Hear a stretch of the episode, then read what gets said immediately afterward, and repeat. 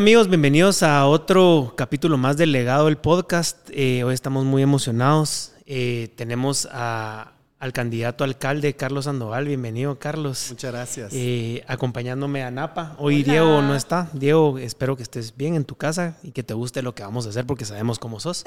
Exigente. Exigente como siempre, ya sabemos cómo es Dieguito.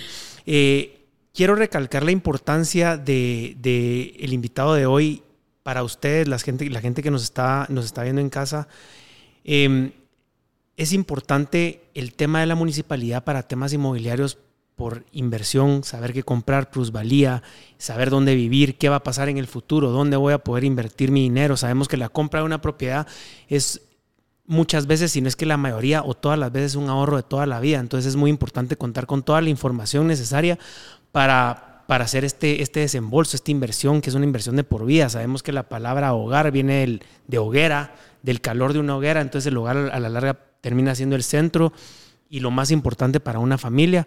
Eh, Carlos, bienvenido, gracias por darnos el espacio. Eh, es tu casa y por favor, eh, platicanos ahí de, de, lo que te sientas como. Bueno, muchas gracias, gracias a ambos por la oportunidad. Un saludo para Diego que está en su casa. Gracias también por la oportunidad. Y a todas las personas que nos están viendo, eh, es muy importante lo que mencionas por el hecho de que la municipalidad tiene toda la conexión a través de los servicios, a través de todo lo que desarrolla dentro de una ciudad con cada uno de los vecinos. Y es muy importante que ustedes sepan los sectores de inversión, las áreas de oportunidad, las áreas de desarrollo que debe tener una ciudad, pero sobre todo también impulsado desde el ámbito público, porque mucha iniciativa privada puede existir que quiera desarrollar vivienda, pero si no existen anclajes necesarios hacia el agua potable, hacia el asfalto, hacia la movilidad, hacia el transporte público, hacia el desarrollo que una municipalidad tiene que, ejecutar, pues al final no va a ser útil ese espacio que se desarrolle y puede morir en el intento de crear un espacio de oportunidad para muchas familias. La ciudad capital hoy por hoy es la ciudad eh, o el espacio más grande de todo nuestro país en población, es el área más grande de Centroamérica, la ciudad más grande de Centroamérica. Aquí se concentra la industria, la economía, el comercio, la educación, el empleo y entonces tenemos que estar muy, muy bien compaginados en el sentido de que exista esa comunicación con toda la iniciativa privada, pero también hablando con los desarrolladores de oportunidad de vivienda y de proyectos en general, y la institución pública que le permita a todas las personas que están en el extranjero o que están en otros municipios poder viajar hacia la ciudad, obtener un apartamento una vivienda un negocio, pero que su rol se mantenga ordenado dentro del mismo municipio. Eso sería de verdad lograr eh, una gran oportunidad para muchos guatemaltecos. Perfecto, Carlos. Muchísimas gracias, Carlos, por la introducción. Eh, nos gustaría primero también conocer quién es Carlos.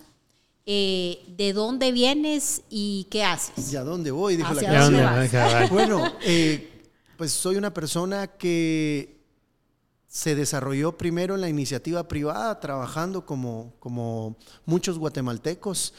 Vengo de trabajar en el área de mercadeo, primero en el área de comunicación a través de varios medios de comunicación en donde estuve. Posterior a eso estuve cinco años en la iniciativa privada, en el área de telecomunicaciones. Trabajé para el área de Centroamérica, me tocaba cubrir toda la región centroamericana y posterior a eso llegué a la municipalidad. Eh, en la municipalidad meto mi papelería después de la recesión que hubo en el 2009, ustedes se recordarán que hubo una baja de, empleos, las empresas disminuyeron. Eso me, me, sacó directamente de la iniciativa privada, digamos, en ese aspecto, porque yo era regional y me tenía que quedar solo en la ciudad y ya los costos para la empresa eran muy elevados.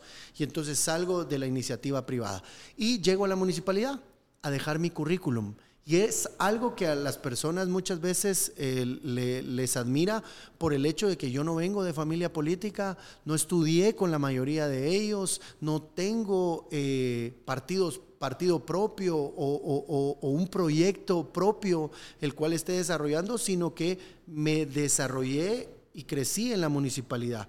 Dejo mi papelería, el alcalde eh, Álvaro Arzú, que en paz descanse, me, me, ve, veo una oportunidad en mí con el tema de comunicación y me traslada para el área de comunicación. Ahí llego a ser vocero de la municipalidad, portavoz del alcalde y director de comunicación social.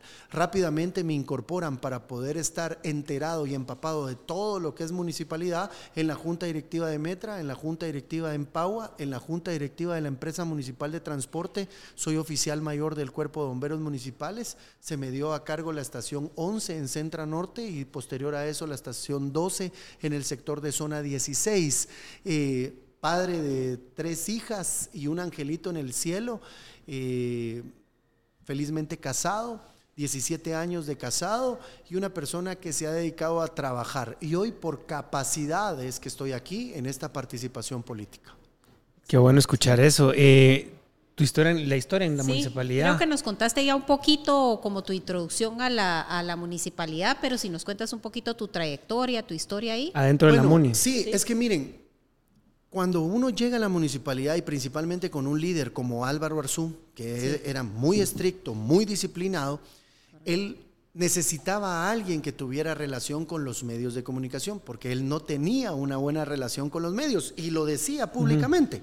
Entonces, él tomó la decisión de ponerme al frente de toda la comunicación.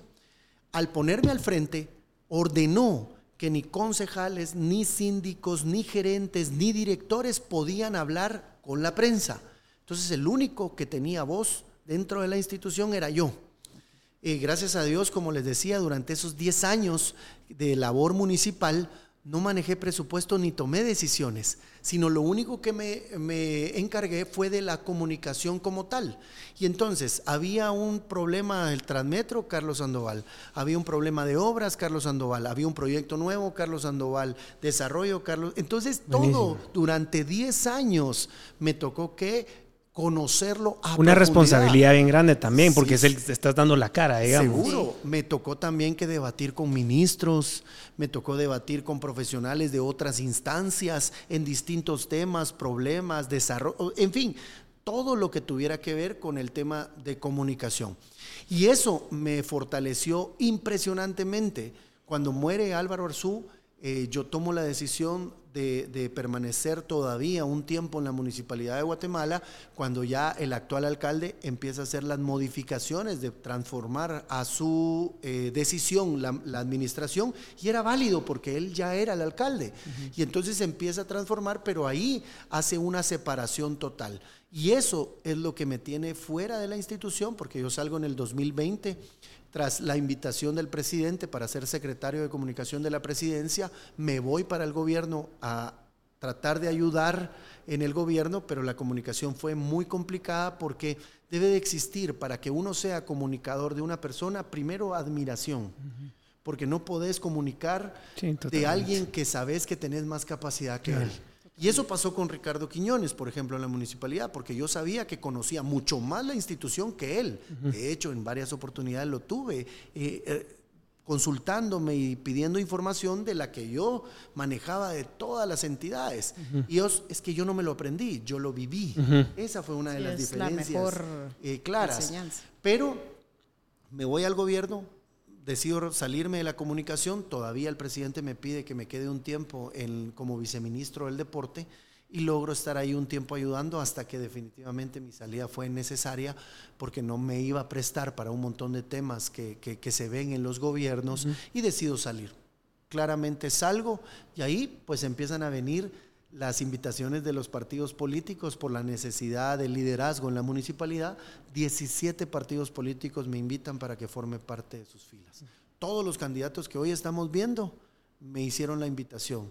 Desde Sandra Torres, Suri Ríos, Edmond Mulet, Carlos Pineda, eh, Roberto Arzú, eh, en fin, 17 candidatos para que yo formara parte. Y me quedé con este partido porque considero que es un partido que es de derecha, tiene, tiene una ideología muy enfocada en el desarrollo en la familia, pero sobre todo en Dios como parte primordial. Y eh, aparte fue un partido que no me pidió absolutamente nada para estar. Voy a hacer un paréntesis, ahorita me recordé, sos legendario, ¿ah? Sí, legendario. Yo también soy legendario. Ah, ¿aú? No, pero quería hacer, los que son, son y saben, pero quería, quería, quería tocar el tema. Eh, hay algo que no nos has mencionado. Yo soy músico también. Sí. Soy músico, soy baterista desde, desde pequeño. Eh, es un tema que le- creo que le puede interesar a la gente. Yo he visto cómo hablas vos de lo- todos los temas eh, municipales y todos los proyectos que tenés con mucha pasión. Me puedo imaginar que eso viene del lado artístico que vos tenés eh, desde muy joven. Aún te relacionan con Karma. Karma era que se llama. Karma, el grupo. te relacionan con el grupo Karma todavía. Sí, seguro. La mayoría de gente de nuestra edad Sí. es la gente que en la época en la que yo inicié el grupo eh, estaba en los, la mayoría estudiando o nos miraban en los escenarios. Antes, para todos los jóvenes, antes la música nacional giraba alrededor de colegios, Colegios, sí. centros comerciales, actividades que se hacían al aire libre, en donde se invitaban las radios, invitaban a los grupos de, de gratis. A, promocionarse, sonar- a sonar promocionarse. su música, a Sí. promocionarse. Vivimos lo mismo. Y, y entonces esa parte fue muy especial para mí porque yo, yo formé el grupo Karma. Yo, ¿Tú qué eras, cantante? eh, Sí, digamos, el grupo Karma era totalmente diferente porque era un tema de como house, música house, como ilegales, por Sí, pues, ejemplo. sí, pues. Proyecto 1, ese tipo de música que era más, eh, no rapeada como rap en sí, sino era un hablado inter- eh, eh, eh, entre hablado y cantado, Sí, ¿verdad? Eh, yo era parte de, de los tres vocalistas, éramos tres, parte de los vocalistas, pero aparte de todo, el, el plus que nos daba es que la coreografía era perfecta. Yo fui el coreógrafo de muchos grupos nacionales y de algunos internacionales y yo hacía las coreografías de Karma. Ah. Eh, yo les daba, la, ensayábamos cuatro horas diarias, todos los días, todos los días ensayábamos, de lunes Así a es domingo. la vida del músico. ¿va? El que lo quiera alcanzar, hay y que darle ganábamos re mal. Sí. Siento que estoy hablando yo. Sí, eh, vamos a hacer un podcast de, Vamos a hacer un podcast de músicos eso. Sí. atropellados. atropellados. Pero te digo, me, me doy cuenta y me identifico mucho con cómo vos planteas y, y- y todo, lo- pues, todo lo que vamos a hablar ahorita más Por adelante. pasión que le por la pasión Sí. y se nota que te gusta un montón. Lo veo desde el lado artístico que vos tenés, que por ahí nace y, y- y, o sea, se nota que lo estás haciendo con toda esa pasión para... para que realmente uno lo hace por uno, ¿va? Principalmente. Obviamente Sí. uno quiere ayudar y todo, pero si uno no lo siente, no lo hace. Y interesante esto, o sea, interesante tu lado artístico, interesante cómo, cómo se ve ya en todo lo que estás haciendo hoy en día. Eh, para, me, llamó mucho la atención el tema que mencionas de Álvaro Arzú. Eh, sabemos que eras bastante cercano a él. Él fue un alcalde que empezó siendo alcalde a los 30 años. Eh, yo era muy pequeño cuando él empezó a ser alcalde. Eh, y siempre lo vi como un señor, va, el señor. Y cuando ahora que tengo yo 36 años y veo que él empezó a los 30 años con todo este rollo eh, y murió siendo alcalde. Eh, a lo que vos estás haciendo hoy en día, a lo que vos propones para, para, para los cuatro, siguientes cuatro años, ¿qué tanto le debes a los años que trabajaste con él? Bueno, hay que ser claro en, en lo que uno plantea. Y es que la mayoría de personas me pregunta el por qué yo estoy en este momento compitiendo contra un equipo en el que estuve durante esos 10 años.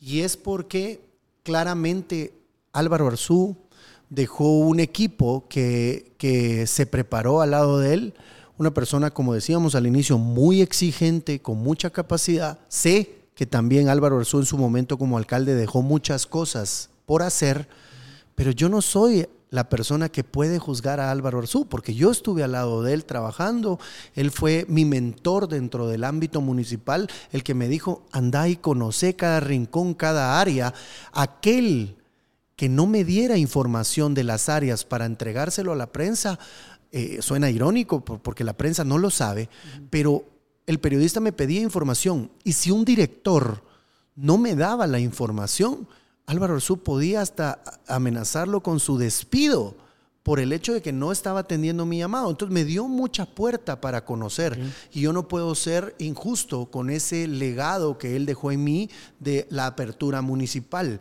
Claro, también vi muchas cosas y muchos errores de los directores que él había nombrado, de la gente que estaba al frente, que hoy está ahí.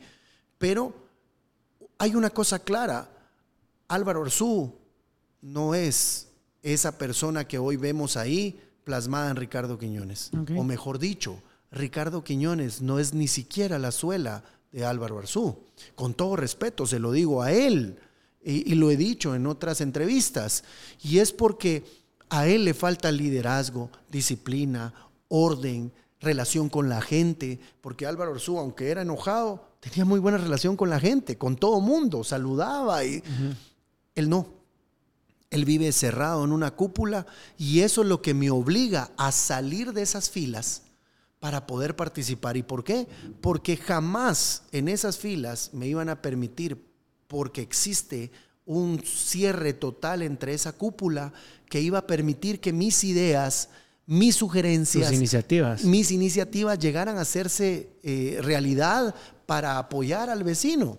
Entonces tuve que salir de esas filas y hoy estoy compitiendo contra Ricardo Quiñones, pero no contra una administración municipal, porque ahí hay 11.500 empleados y muchos de ellos son buenos. Sí. Se encargan de ponerse su uniforme muy temprano y salir a manejar el transmetro o a dirigir el tránsito o abrir un mercado o ellos son trabajadores que merecen un buen líder para poder explotar todo el conocimiento que tienen y sobre todo la cercanía con los vecinos. Esa es la realidad que me tiene hoy participando. La ausencia de ese liderazgo y sobre todo que yo sé que tengo mucha capacidad, mucho que dar por, por, por, mi ciudad, poder trabajar de la mano con los vecinos, cambiarle la dinámica. Lo que decía al principio, yo no vengo de familia política y toda mi familia me dice, de verdad te vas a meter a esas ligas en donde de entrada cuando decís soy político ya ganaste como 10 insultos. De una vez, sí. De una vez, ni siquiera te han dicho De de, dónde. Y ya, ya, ah, entonces este ladrón es corrupto, es esto. Y pero, digamos, hay una gran oportunidad al conocer la administración municipal de poder recuperar muchas cosas para la gente. Y si hay algo que he sido, o, les podría decir, el mayor activo que Carlos, Carlos Sandoval tiene hoy por hoy es su nombre, su reputación. Porque de haber pasado por todas esas instituciones, 10 años en la MUNI, gobierno y todo, no tengo una sola tacha de corrupción. Ni una, ni siquiera ellos contra los que estoy compitiendo pueden decir, vamos a sacarle de las gavetas lo que hizo en el año que estuvo aquí.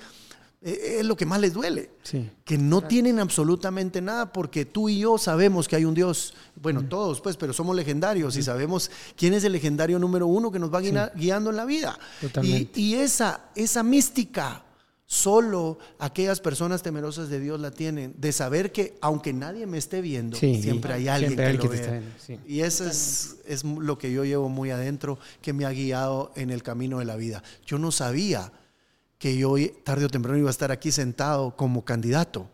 O el día de mañana, si Dios lo permite, poder estar ahí como alcalde. Pero mis acciones desde el principio fueron las que deberían de haber sido y las que van a seguir siendo. Eh, mi activo, mi nombre. Correcto. Pues muchísimas gracias, Carlos. Ya nos resolviste algo que te quería justamente preguntar de por qué estabas como candidato a alcalde. Eh, vámonos un poquito más al tema inmobiliario. Inmobiliario. Quisiera saber tu visión en cuanto al tema inmobiliario, cómo la municipalidad puede ayudar a todos esos nuevos desarrollos que vienen en camino. Eh, y los actuales también, ¿verdad? ¿Cómo podemos hacer para poder ganar plusvalía en las zonas? Entonces, que nos comentes un poquito qué piensas de eso. Bueno, miren, es tan tan importante que la Municipalidad de Guatemala se involucre directamente con todos los desarrolladores y no solo en el ámbito de poder frenarlos a través de las licencias de construcción, a través de la exigencia de los proyectos. Ah, como usted va a desarrollar un, un edificio de vivienda, entonces tiene que tener pozo. Sí, pero ¿qué plan tiene la MUNI para la retroalimentación de los mantos freáticos? Porque no solo se trata de abrir pozos por todos Por todos lados, lados, claro. porque al final de cuentas es como este vaso. Este vaso ya tiene ciertas pajillas y le metemos, eh, por ejemplo, 167 licencias de construcción que aprobó Ricardo Quiñones en este lapso le metemos 167 pajillas a los mantos freáticos sin tener una metodología de carga hídrica, entonces no estamos haciendo la labor que le compete a la institución municipal. Y todos los servicios van anclados hacia la municipalidad de Guatemala, hablando del agua, el transporte, la movilidad, el asfalto, la iluminación, los parques, las áreas verdes, en fin, los mercados.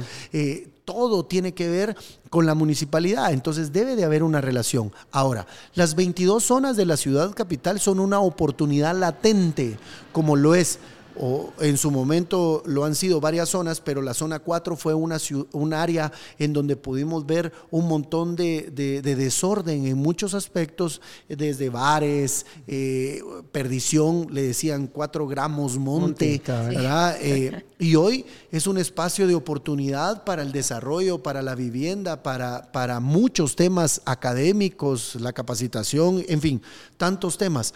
Pero eso tiene que ver con ese ordenamiento territorial, el plan de ordenamiento territorial o la municipalidad de Guatemala bajo las normas con las que desarrolle ese espacio. Zona 16 se está desarrollando. ¿Cuál ha sido el error? Que disparamos por zona. En lugar de abrir una brecha de oportunidad para las 22, para las 22 zonas, cada una con un rol importante dentro de la ciudad. Zona 18 es una oportunidad tremenda para la industria en la parte final de zona 18 zona 25, zona 24 para el, desarrollo. Hay otras zonas y otros sectores que pueden ser eh, una oportunidad para vivienda eh, específica y poder tener esas, esos espacios que alrededor generen comercio, pero sí va a depender de la municipalidad de Guatemala. Totalmente. ¿verdad? Desde la movilidad. Con el tema de mencionadas, las licencias, eh, las licencias de construcción, sabemos de que hoy en día pues nosotros cuando estamos vendiendo algún terreno o alguna propiedad algún desarrollador, es el primer pero que nos ponen o la primera pregunta. Sabemos que es algo que muchas veces es traba para el desarrollo y para poder hacer esos proyectos que pues a la larga yo siento que esos proyectos bien hechos y con una base sólida como lo que estás mencionando vienen a sumar a las zonas donde se, donde se, donde se llevan a cabo.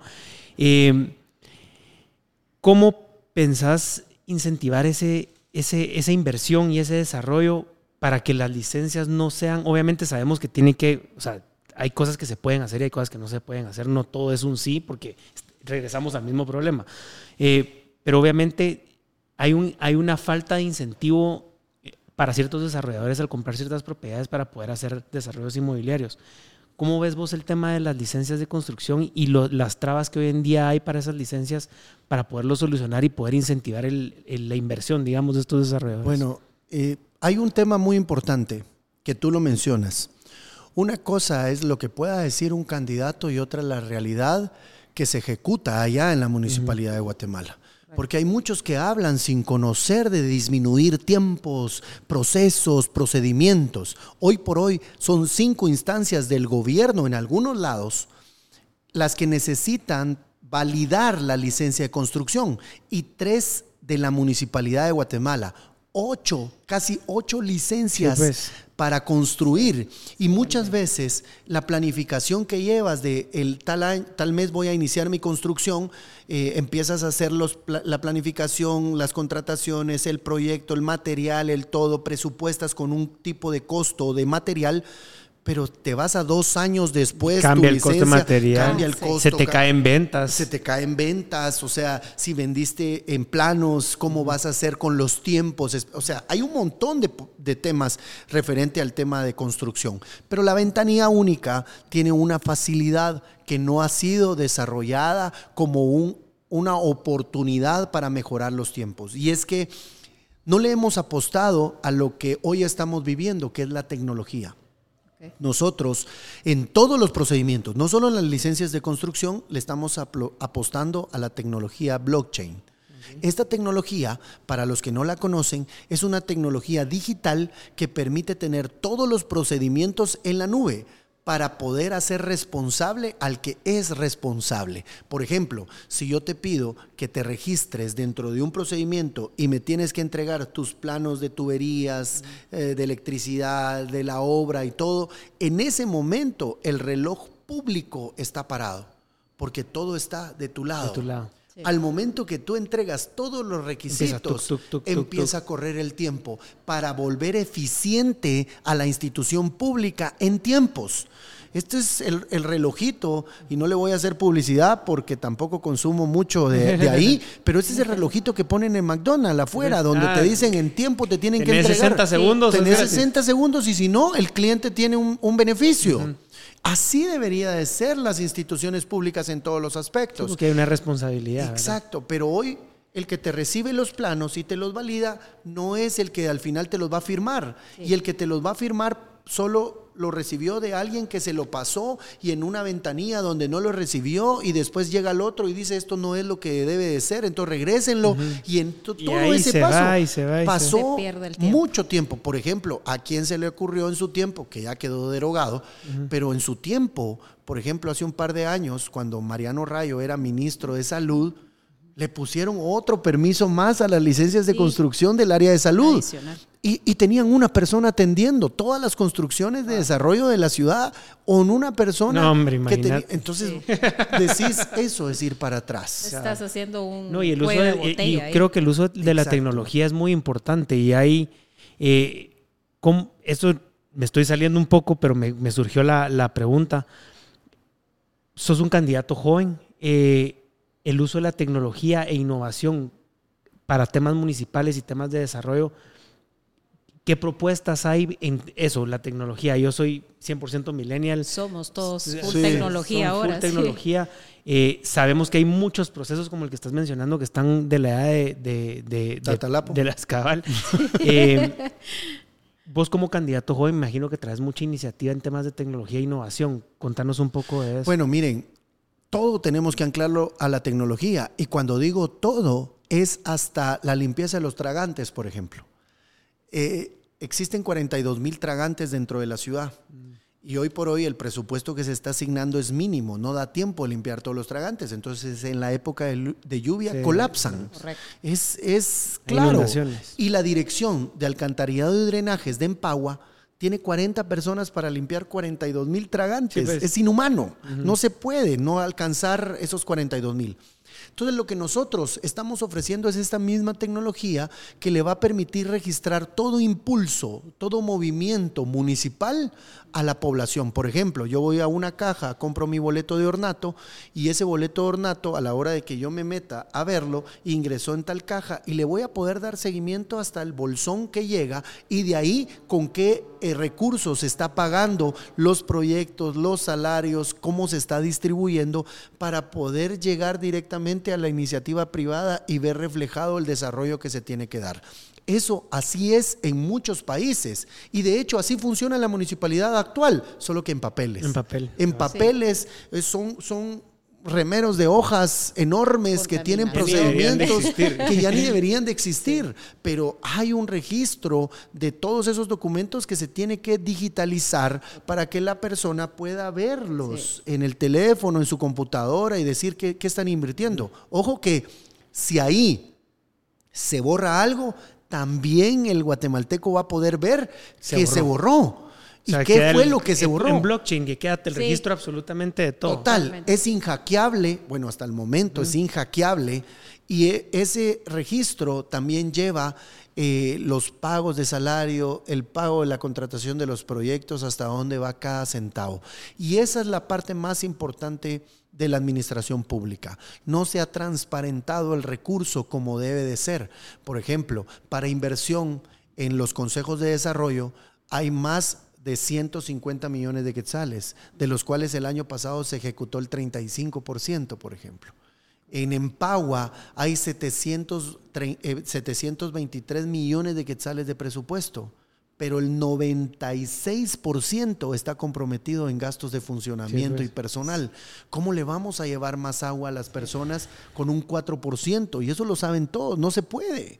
Y si esos registros estuvieran ahí a la vista de los guatemaltecos, nos damos cuenta que en alguna medida llegó a un plomero de 450 mil quetzales al mes. Es mucho más fácil de detectar. Es más fácil de detectar porque ahí está el recurso. Y eso es lo, a lo que le apostamos. Excelente. Eh, yo quisiera que nos platicaras un poquito más, hablaste de ciertas zonas eh, ¿qué zonas o áreas consideras que se le puede dar un mayor empuje inmobiliario, ¿verdad? Que, que tengan un potencial de, de desarrollo? Bueno, yo creería que una municipalidad a través de su plan de ordenamiento territorial tiene que impulsar las 22 zonas de la ciudad capital. Y esto porque también hemos tenido un problema. Se impulsan sectores. Hoy por hoy el sector de zona 4 es uno de los sectores pujantes de nuestra ciudad que no era la zona más accesible para vivienda y para muchos temas, pero se impulsó tanto que hoy por hoy es difícil adquirir ah, una propiedad Mira dentro dónde de zona estamos 4. hoy. ¿verdad? Mira dónde estamos. Estamos acá, ya, pero, pero digamos, ya se volvió un aspecto de, de costo muy elevado por el hecho de que un sector fue, fue promovido. ¿Qué tenemos que hacer nosotros como Promover municipio? Promover, promover más sectores. Sí. Las 22 zonas son una oportunidad de desarrollo inmobiliario en muchos, muchos aspectos. Zona 18, ustedes no han visto en el mapa eh, que, que toda la parte lateral norte de zona 18 son todavía potreros y áreas de oportunidad industrial. ¿Para qué? Para que las personas puedan obtener su trabajo o su empleo en esos espacios. Si viven en zona 18, que trabajen en zona 18 y poder tener una oportunidad de comercio, educación, empleo, salud, eh, todo lo que pueda rodearlo dentro de una zona. Entonces, el flujo por el puente Belice va a ser menor Totalmente. para poder venir a la ciudad a trabajar o, o irse a otro municipio a vivir porque ya es caro el- en la ciudad y aparte la movilidad, entonces prefiero irme a otro lado. Eso tiene mucho que ver con la municipalidad. Y si no se ha trabajado desde el ámbito municipal, yo les diría que para poder crear un plan de ordenamiento territorial, que somos uno de los mu- primeros municipios que tuvo el plan de ordenamiento territorial, eh, esa oportunidad tenemos que continuarla para poder desarrollar espacios en todos lados. Da- dándole seguimiento Sí. un poco a esta pregunta, eh, ¿pensás en algún tipo de incentivo para desarrolladores para poder de- irse a esas zonas, digamos, eh, no a las zonas que normalmente estamos acostumbrados, sino que un incentivo para decir, órale, voy a ir a invertir en esta zona, está atractivo, la MUNI me va a echar la mano? ¿Pensás en algún tipo Sí. de incentivo en este? Por ejemplo, el primer incentivo para poder generar áreas industriales Industriales. es que la municipalidad tiene que desarrollar las arterias. Las, que no pasen Toda por donde base. están las viviendas, por ejemplo. Que no le tenga que meter el transporte pesado directamente a las colonias, a las calles estrechas y o cerraditas. sea, no arruinar lo que ya está, pues. Exacto, porque si no, de nada sirve. Tengo que tener esa conexión rápida a la ruta principal. Ese es uno de los aspectos. Pero el otro de los temas que para nosotros suena atractivo es la oportunidad de empleo. Si bien el, el único encargado de dar empleo es la iniciativa privada, porque la institución pública no, pero sí podemos contribuir a esos aspectos. Nosotros vamos a lograr disminuir para las personas que quieran adquirir una licencia de construcción para desarrollar un proyecto, la van a poder disminuir hasta en un 30% los costos si contratan el personal que va a estar registrado en la municipalidad que viva alrededor de la obra. Por ejemplo, zona 18 va a tener el grupo de profesionales registrados desde albañiles, herreros, maestros de obra, eh, Carpinteros. plomeros, carpinteros, in- arquitectos, todo lo que pueda hacer, hasta la persona que venda comida en la parte de afuera, que es tan importante. Súper Sí. importante. Para las personas. Va a poder estar registrada. Entonces el desarrollador dice, ok, voy a bajar mis costos, voy a contratar este personal que De está calificado en la zona, que tiene un respaldo municipal. Entonces esa persona va a disminuir sus costos, porque ahí va a estar también la tarifa de, de cobro de salario. Esto es un sistema de Uber en el ámbito profesional. ¿Verdad? Donde las estrellitas que lleva tras los proyectos que ha desarrollado va a estar. Entonces, esa es una oportunidad que la MUNI le quiere dar o que nosotros le queremos dar a la población guatemalteca de poder tener empleo. Perfecto, el tema de migrantes. El tema de migrantes, sí. eh, vemos que hay mucha oportunidad en, en cuanto a las remesas, ¿verdad? Todos estos migrantes que quieren hacer inversiones eh, directamente en Guatemala, ¿verdad? eh, no quieren estar invirtiendo en Estados Unidos, sino quieren hacer sus inversiones locales. Em, ¿Qué plan de incentivos hubiese para, para todos estos migrantes? Bueno, muchos, yo creería que la mayoría de guatemaltecos que se va añora estar en su país Sí. y en mejores condiciones, porque todos aspiramos a tener mejores Si se van es condiciones. para, estar, eh, para, para poder estar en Guate, pero en mejores condiciones. Exacto.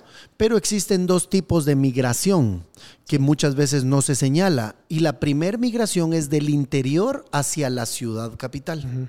De hecho, digamos, la población indígena más grande de nuestro país ya no radica en algunos departamentos, está en la Está en ciudad. la ciudad. En la ciudad. Perdón. Porque aquí convergen de muchos municipios y departamentos dentro de la ciudad. Primero vienen a probar suerte a la ciudad y posterior a eso se van al extranjero.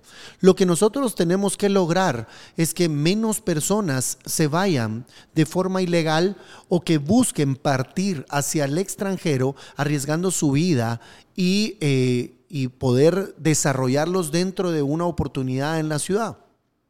Nosotros creemos mucho en los centros de emprendimiento municipal, en donde nosotros mismos les generemos espacios de capacitación a cada una de las personas. Desde, por ejemplo, la persona que sabe hacer torrejas, cómo poder envas- eh, envasarlas al vacío para poder ponerlas en un supermercado y que ya se vuelva un producto profesional Masivo.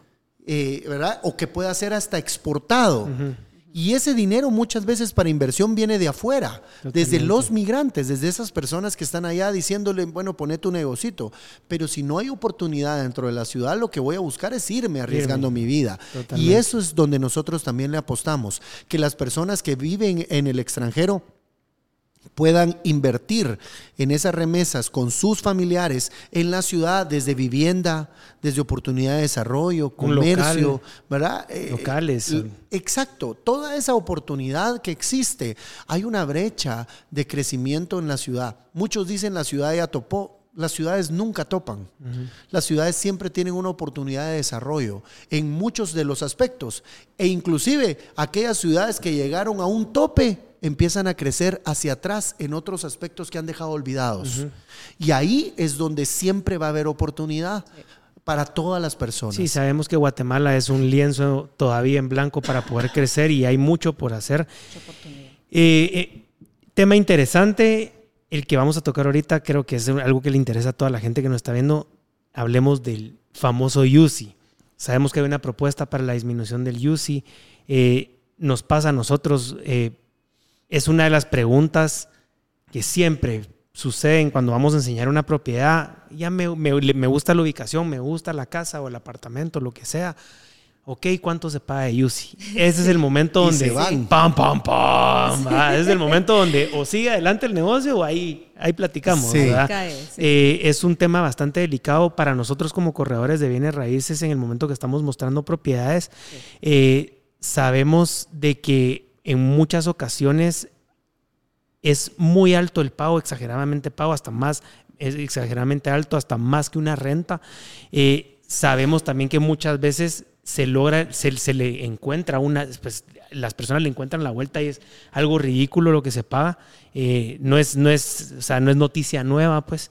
Eh, creo que parte del, del- sabemos la importancia del impuesto para que la municipalidad pueda seguir trabajando y seguir haciendo todos estos proyectos que, que- de los que nos hablas. ¿Cómo está la propuesta del UCI eh, con vos como alcalde? ¿Qué es lo que propones? ¿Cómo ves eh, el tema de la disminución y cómo lograrías hacer eso en, en dado caso vos fueras el alcalde de Guatemala? Bueno, primero, saber que en el momento que yo hice el planteamiento interno dentro del equipo, surgieron muchos profesionales que me decían, no, es que el UCI no lo podés tocar desde, desde el ámbito municipal porque es ley, solo el Congreso puede accionar con el tema del UCI, pero sí existe una modalidad, y ahí invito a todas las personas a que lean la ley del UCI y precisamente el artículo 7, en donde nos permite claramente hacer nuevos avalúos. Cuando hablamos de nuevos avalúos, que yo hablé de poder reducir en un 30% el costo del UCI en el ámbito municipal, cuando hablamos de ese 30%, eh, lo hice con base a ese artículo, el artículo 7, pero sin afectar el precio de la vivienda, porque entonces me dijeron, ah, si vas a bajar el, el, el, el UCI, vas a bajar los costos de la vivienda. y no se trata de eso, porque ustedes saben que existen tres tipos de avalúo. El avalúo comercial es el que se utiliza para una venta, que por cierto muchos han utilizado la metodología de registrar el precio y, bajarle los costos y mira la factura y X temas, que ya no se van a poder con las nuevas metodologías que está implementando la SAT, que no tiene que ver con ámbitos municipales, sino con registros específicos de ingresos, de pagos, hasta en las cuentas, para poder saber cuánto cuesta una vivienda y en ese aspecto está el, el, avalúo comercial, el que le va a poner el precio. Está el avalúo eh, eh, bancario, que es el que se utiliza para una hipoteca o cuando ya adquieres de forma bancaria tu propiedad. Y está el último de ellos, que es el, el, el avalúo fiscal, que es el que utiliza la Municipalidad de Guatemala para poner la tarifa del YUSI.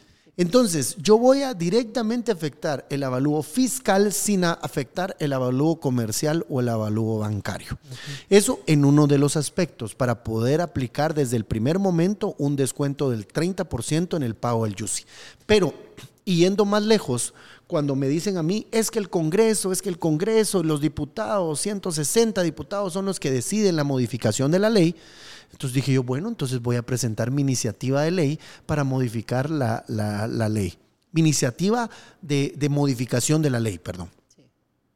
Y entonces planteamos una tasa totalmente diferente. En este momento, todas las propiedades que son menores de 2.000 quetzales están exentas en un 100%. Ya no encontramos propiedades de 2.000 quetzales. Entonces, nosotros elevamos, eh, elevamos la brecha hasta 30.000 quetzales. Esto porque también recuerden que la ley no solo afecta a la ciudad, sino todo el país. Al interior, Entonces, en el interior todavía hay propiedades de 30.000 quetzales. Abajo de 30.000 quetzales, una exoneración del 100%. Posterior a eso ya aplicamos la tabla, que es en la primera de, ellas, de 30 mil quetzales con un centavo a 100 mil quetzales, vamos a reducir, esa estaba en el 9 por millar y la, eh, tiene una reducción hasta el 2 por millar, o sea, un 75% de descuento. La segunda de ellas, eh, de 100 mil con un centavo a un millón, tiene un 55% de descuento que también ya estaba en el 9 por millar y va a disminuir al 4 por millar para quedar en un 55% menos. Y la última de ellas, de un millón con un centavo en adelante, que va a tener un 33% de descuento, que ahí eh, entraría en un 6 por millar, del 9 al 6 por millar. Entonces, hicimos el planteamiento pedimos a los diputados que fuera aprobada antes del proceso electoral. ¿Por qué? Porque la población tiene que saber qué diputados los están apoyando para que de verdad disminuya el YUSI dentro, de, dentro de, del país. Muchos dicen es que se tiene que quitar el YUSI, pero no comprenden que hay temas que no podemos quitar porque sirven para los demás servicios. ¿Sí? Si quitamos el YUSI, podríamos estar quitando el asfalto. Si quitamos el YUSI, podríamos estar quitando eh, los centros de, salud municipal o el transporte público, ¿verdad? Entonces, eh, todo eso sirve, pero debe de ser bien manejado. Y ahí es donde nosotros le estamos apostando a poder transparentar los recursos. Yo creo que el tema del YUSI... Eh, a como está hoy en día, no ha logrado más que desordenar un poco todo, todo el tema del registro y todo eso, porque es, es exagerado. Realmente, si una persona viene y, esta casa me compró tanto y la es exagerado. no se vuelve a vender esa casa nunca en la vida. No, eh, sí, se vuelven propiedades invendibles. Y los papás cuando ya se quedan solos, aquellas casas tan grandes, pagando el yusi, y de, su jubilación, ya no les da para yo, yo, creo que esto va a incentivar mucho a, ordenar eso. Ok, vamos a registrar en lo que es porque el yusi es justo, está bien. Exacto. entonces creo que eso de ahí empieza y nace un orden en el tema de registros de las propiedades para poder pagar el UCI justo, ¿verdad? Y no irnos a UCIs, UCIs totalmente ridículos, ¿verdad? Yo quisiera hablar otro tema así controversial. A, ver, a ver. El tema de, del tráfico, ¿verdad? Creo que todos nos vemos afectados eh, con el tráfico hoy en día, ¿verdad? Es, es bastante loco y, y nos saca de, de paciencia a todos. Eh, ¿Qué propuestas hay en cuanto a movilidad y transporte, ¿verdad? Hacia las zonas y con eso conlleva también la plusvalía de, de, las, de las, zonas y de las áreas, ¿verdad? Porque eh, a nosotros se nos caen muchas veces eh, ventas por el tema de, tráfico. de, me encanta la propiedad. Aunque ya ahora el tráfico ya es el, universal. El, sí, Así, sí. Esa es la línea que usamos con los clientes, que hay mucho tráfico. Hay ¿Dónde tráfico no? en todos lados, pero, pero muchas veces se nos caen ventas porque dice, bueno, en esta zona me encanta el condominio, me encanta la casa, pero el tráfico es inmanejable, ¿verdad? Entonces...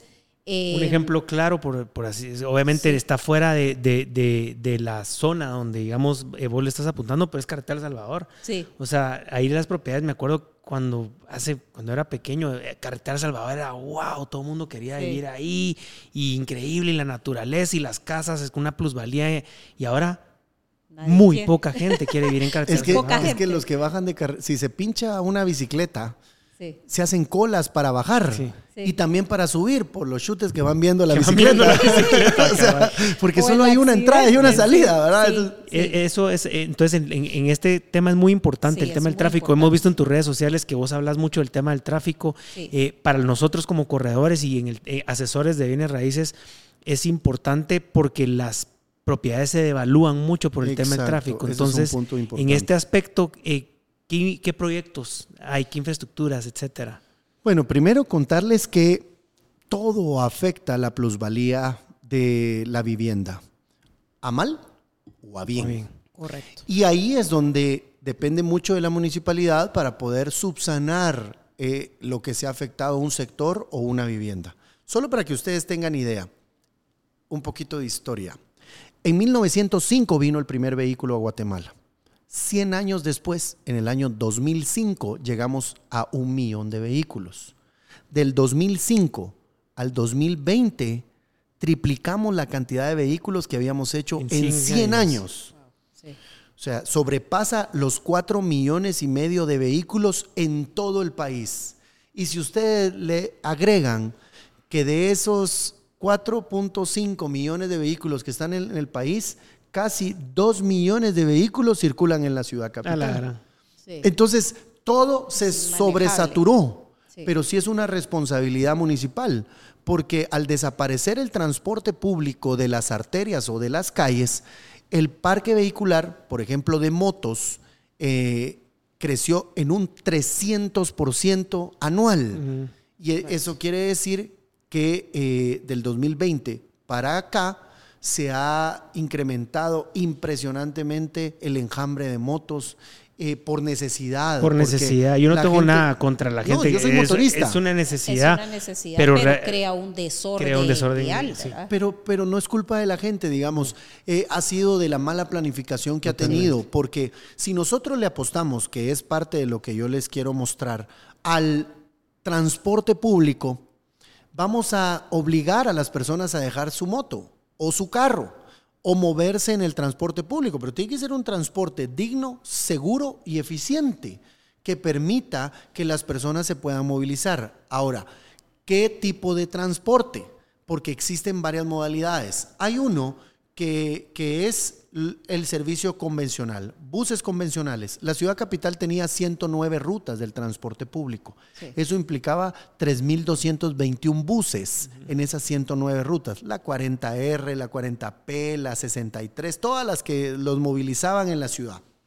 Esas desaparecieron en el 2020 y eh, hubo una necesidad de movilidad. Entonces, el piloto del bus se bajó a su taxi pirata uh -huh. y hoy lleva cuatro personas o hasta siete dentro del carro a 10 quetzales por persona uh -huh. y hace un movimiento fijo de un punto a otro. Entonces la persona paga cinco quetzales del tuk-tuk para salir a la ruta. De ahí en la ruta un taxi compartido 10 quetzales para llegar al trébol y del trébol para llegar a su destino final otros 10 quetzales. Entonces usa 25 de no ida y 25 de regreso. No, es no es eficiente y sí, le tenemos que apostar al transporte público ¿Por qué? Porque es necesario. Nosotros estamos reactivando o vamos a reactivar 100 de las rutas para sacar mil buses en la primera fase y poder disminuir, interconectar, pero aparte de todo fortalecer el Transmetro, que es un BRT que funciona de forma masiva y el proyecto al que nosotros le apostamos como legado, ya que estamos hablando también de legado, que es el metro aéreo de la ciudad de Guatemala. Alguien lo tiene que empezar y es un proyecto a desarrollarse a cinco años, pero alguien tiene que poner la primera piedra. Ahí vamos a pasarles fotos, eh, ahí ahorita se las vamos a pasar para que vean, está impresionante esta propuesta. Em, de hecho, no sé si nos vamos a liberar un poco la mesa para, poder ver un poco acá las rutas y, esto que nos estás platicando. Te puedo pasar esto por allá. Aquí estamos haciendo un espacio para poder tocar cada uno de estos temas. Bueno, entonces voy a empezar con el tema del metro. Primero, el del Transmetro, para que ustedes vean que la planificación nos lleva a poder desarrollar un espacio mucho, mucho, mucho más grande. Este metro, este Transmetro, se mueve, por ejemplo, hoy en toda el área, ahí lo vamos a ver de cabeza, pero para que, para que todos lo, lo, lo muevan, para que todos lo vean. En las áreas verdes, hoy por hoy, están funcionando con líneas de Transmetro existentes, pero que aquí llevan una expansión por parte nuestra para que hayan más líneas de Transmetro expandidas. Zona 18 la estamos expandiendo mucho más, le estamos agregando paradas porque tiene únicamente 14 paradas y aquí estamos expandiendo todas las líneas moradas, sí, por el partido, pero no significa que vamos a pintar los buses de morado, no se preocupen. Eh, no son Barney móviles, ¿verdad? Eh, sino van a seguir siendo igual, pero son todas las líneas nuevas. Estamos hablando de línea nueva de Transmetro para zona 5, zona 15, zona 16 y zona 24. Esto interconectado con el transporte público. Pero aquí estamos hablando del proyecto más importante que nosotros tenemos como legado, que es el, el metro. Tal vez... Es algo, algo que, a toda la gente le interesa. Te sí, definitivamente. Es, este es un proyecto que alguien tiene que iniciar. Nosotros tuvimos la oportunidad de estar con los directivos de Panamá, hemos tenido varias reuniones con ellas, la directora de planificación nos contó cómo desarrollaron el metro, cuáles fueron las rutas, por qué aéreo en algunos puntos, por qué subterráneo en otros. Hay quienes acá están proponiendo el metro subterráneo, hay quienes de hecho eh, están proponiendo túneles subterráneos para interconectar a través de arterias y calles. No se puede. No, primero, el Congreso no ha aprobado la ley del uso del subsuelo. Entonces, ahí se acabaron cuatro años de, desarrollo porque no van a poder utilizar el subsuelo. No hay ley. Y eso va a depender mucho de las bisagras que tengan en el Congreso para poder pasar una ley. Totalmente. Ya no es la autonomía municipal. Entonces nosotros le apostamos al espacio aéreo que sí le compete a la municipalidad los espacios públicos y las áreas en donde puede existir este tipo de modalidad. La primera de las rutas de las líneas tiene 4.5 kilómetros y va desde Misco hacia el Trébol.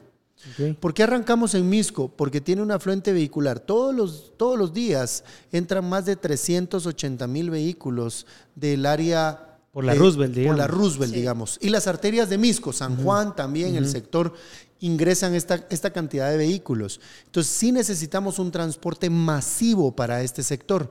El metro que nosotros proponemos, que ustedes lo ven en imágenes, es un metro que tiene 128 metros de, distancia, son cinco vagones, tiene capacidad para mil personas en un solo movimiento. Pues. Entonces sobrepasa la, cantidad del transporte público, pero sobre todo nos pone a la altura de muchas ciudades que ya tienen el metro.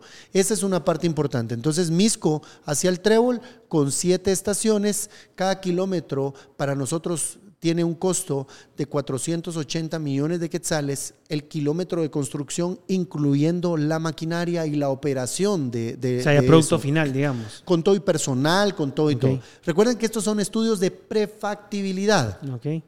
para poder saber si se puede desarrollar o no.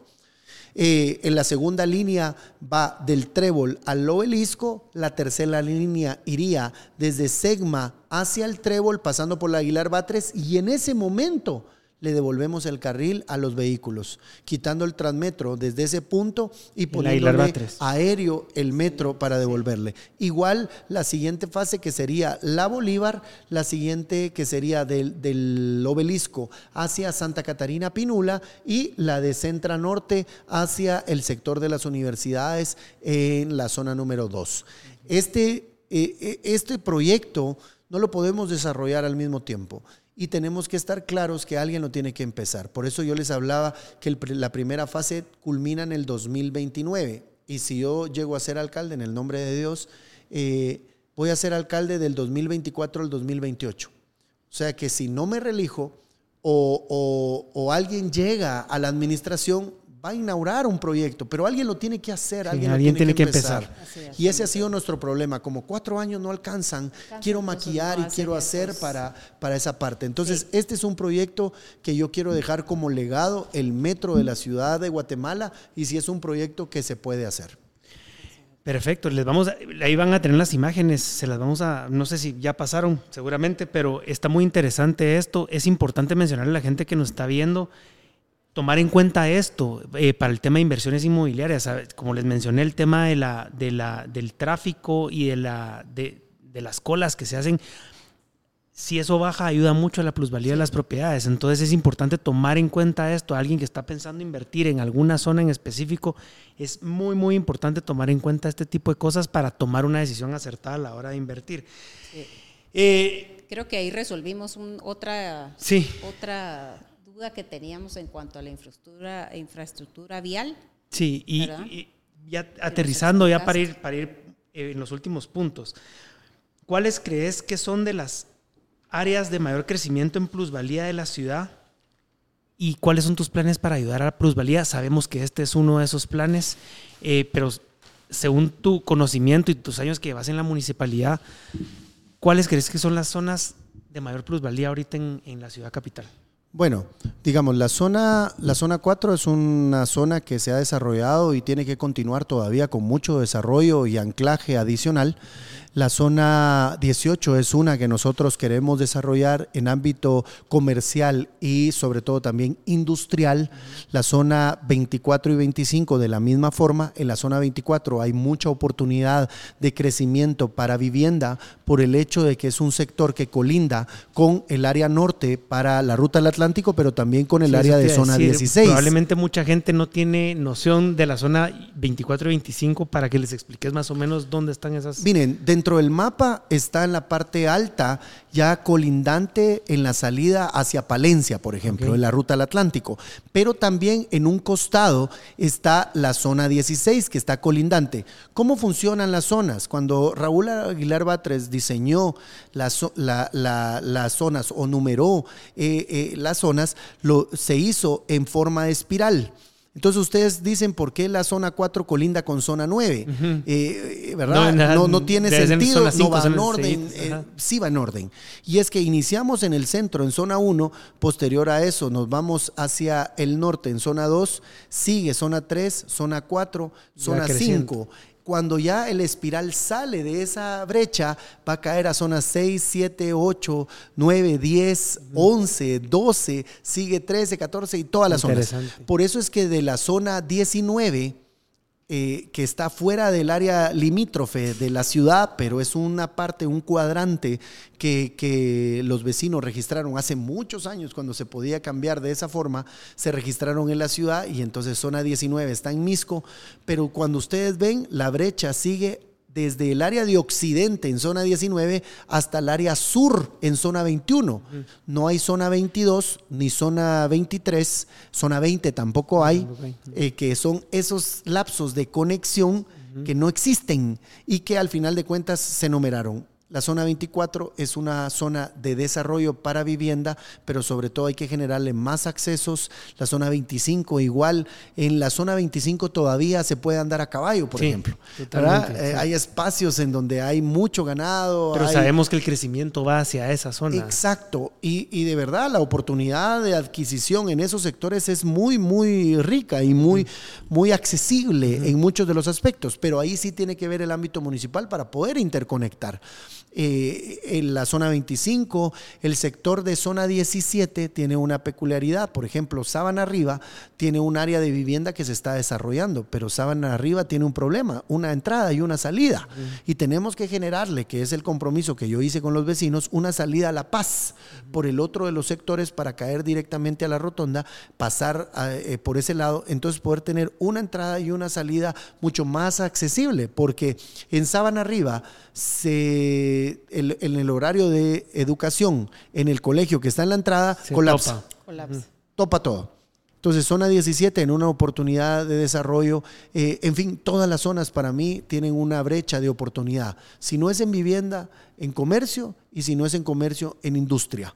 Pero tienen una oportunidad impresionante de poderse sí, Tenemos un país bastante bendecido, la verdad. Exacto. Eh, llegó el momento del empuje. Ustedes ya saben que en el empuje siempre eh, nombramos y empujamos algún proyecto, alguna propiedad que para nosotros sea algo que valga la pena.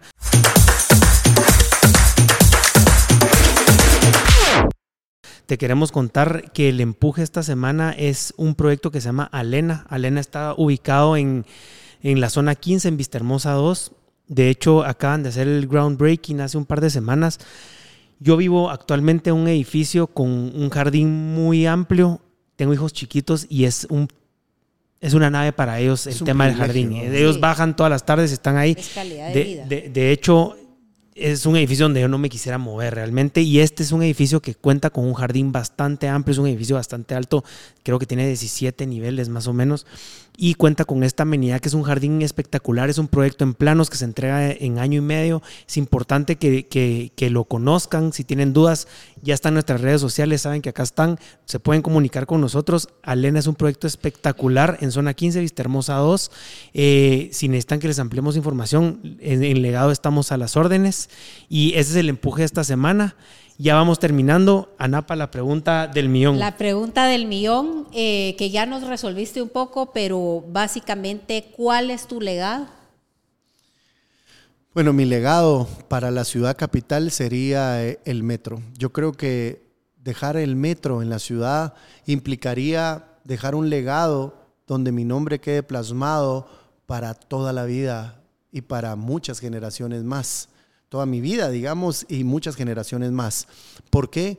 Porque alguien lo tiene que empezar. Totalmente. Y yo tengo la capacidad y el conocimiento para hacerlo. Cueste lo que cueste, ese proyecto se va a desarrollar. Y es realmente algo que va a dejar un legado en mis generaciones siguientes, pero sobre todo también, yo sé, en el desarrollo de nuestra ciudad. Todas las ciudades están teniendo un metro. México tiene un metro de 50 años y todavía sigue expandiendo el metro en, México. Panamá lo tuvo, otros países lo están desarrollando. Y entonces, para nosotros que no se ha hecho y que muchos han ofrecido un metro, pero eh, a través de la línea férrea, la línea férrea ya no tiene las condiciones que tenía antes. Hoy hay vivienda muy, muy pegada, hay que primero buscar un desalojo, que es imposible hacerlo por humanidad. Hay un problema de espacios que eh, la línea férrea hoy atraviesa áreas que, que, realmente generarían complicaciones, porque muchos dicen, no, si pasa por la... Ah, sí, pero todas las arterias que interconectan, que pasan de un punto a otro, tendría una saturación total el tráfico no mientras vemos el, el problema no se soluciona, se empeora. Se empeora, ¿verdad? O vemos pasar un tren para allá o para allá y entonces todo estaría parado. Interesante que llevan años y años y años tocándose el tema del metro y tenés toda la razón. Si Dios quiere y llegas a ser alcalde y y em, se empieza este proyecto, creo que sería un gran legado para, para, la, para Guatemala y para la ciudad. Bueno, te agradezco mucho, gracias por tu tiempo, eh, gracias a todos los que nos están viendo en casa, gracias a Napa, Dieguito, te mandamos un abrazo. Eh, Carlos, eh, todos los éxitos, gracias por formar parte del legado del podcast, gracias por la información para la gente que nos está viendo, nos vemos la próxima, muchas gracias. Bueno, muchas gracias a ustedes por la oportunidad. De verdad, eh, es un espacio para todas aquellas personas que buscan el desarrollo, poder acercarse a la gente. Y yo creo que esto partiendo de la comunicación que ustedes dan sobre el tema inmobiliario, dándole información a la gente sobre las viviendas, oportunidades de compra, de, de crecimiento, es una brecha muy importante. Así que gracias a ustedes por darme esta oportunidad. Gracias. Gracias. Nos Gracias, vemos a la Carlos. próxima. Gracias, Napa. Ahí nos envían siempre comentarios, dudas, Redes eh, sociales. y próximos temas que quisieran que toquemos. Arroba Sandoval Guat en redes sociales y WhatsApp 4035 1199 para que me escriban. Órale. Gracias. nos vemos.